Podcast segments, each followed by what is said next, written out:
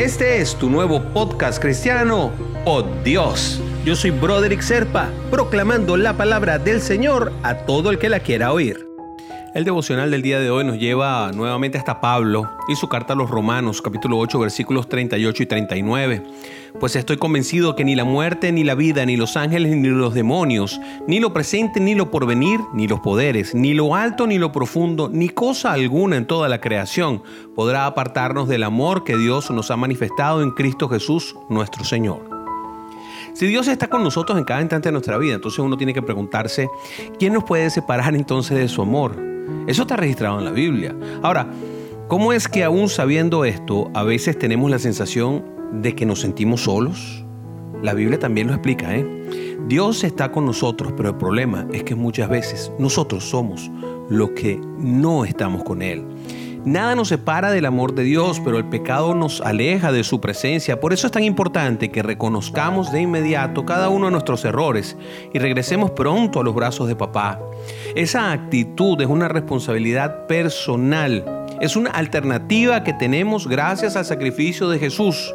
Sin ese perdón, estaríamos absolutamente condenados y predestinados a ser destruidos. Así que no pierdas tiempo, hermanito, hermanita, con, reconcílate con papá. Él te aguarda con sus brazos abiertos. Dios está contigo todo el día y Él quiere estar todavía más cerca.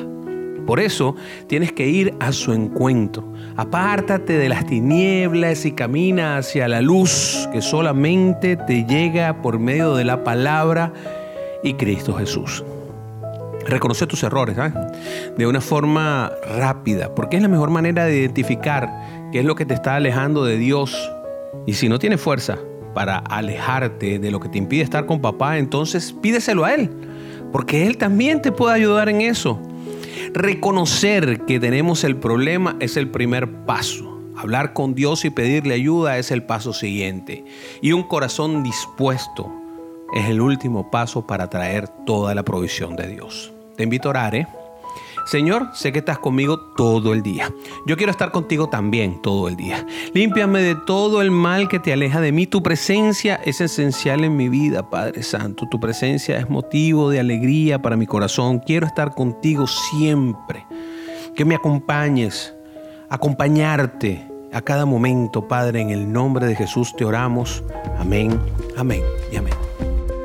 Si quieres recibir por Dios directamente en tu WhatsApp, simplemente comunícate por esa misma vía por WhatsApp al 904-274-3131. Te lo enviaré todos los días.